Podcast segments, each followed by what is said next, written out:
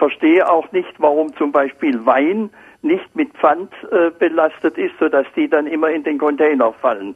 Hm, ja, also bei Weinflaschen ist es äh, so, dass es eigentlich kaum mehr Flaschen gibt, wo äh, Pfand drauf ist.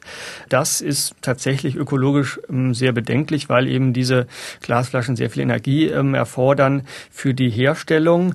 Allerdings muss man auch sagen, dass ein, ein Pfandsystem hier natürlich relativ schwierig ist, weil es nicht einen sogenannten Flaschenpool gibt. Das mhm. heißt keine einheitlichen Flaschen, sondern die Winzer oft ihre eigenen Flaschen haben, ihr, ihr eigenes Flaschendesign und man deswegen die Flasche dann immer wieder bei dem gleichen Winzer abgeben müsste, was dann die meisten Leute wahrscheinlich auch nicht machen würden oder nicht machen.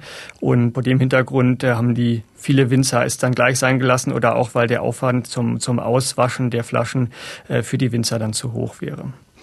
Da gibt es aber inzwischen auch, auch glaube ich, bei Weinliebhabern immer mehr geschätzt oder zumindest akzeptiert äh, Wein in nicht Tetrapacks, aber in so großen Kanistern, fünf Liter ähm, Plastikschlauch richtig, im Schlauch richtig, heißt es glaube ich. Back in ja. the box heißt mhm. das. Ah, ähm, ja. Und ähm, dafür gilt Ähnliches wie für den Tetrapack, mhm. dass sie natürlich relativ effizient sind, was den ökologischen Rucksack angeht. Der ist relativ klein. Allerdings muss man hier auch darauf achten, dass wenn man zum Beispiel einen riesen 5-Liter-Karton kauft, äh, das eventuell dazu führen könnte, dass man gar nicht alles verzehrt von dem Wein, dass man dann vielleicht am Ende, weil doch was übrig ist, die Hälfte wegschüttet. Und dann ist natürlich hm. die Ökobilanz der besten Verpackung wieder hinüber.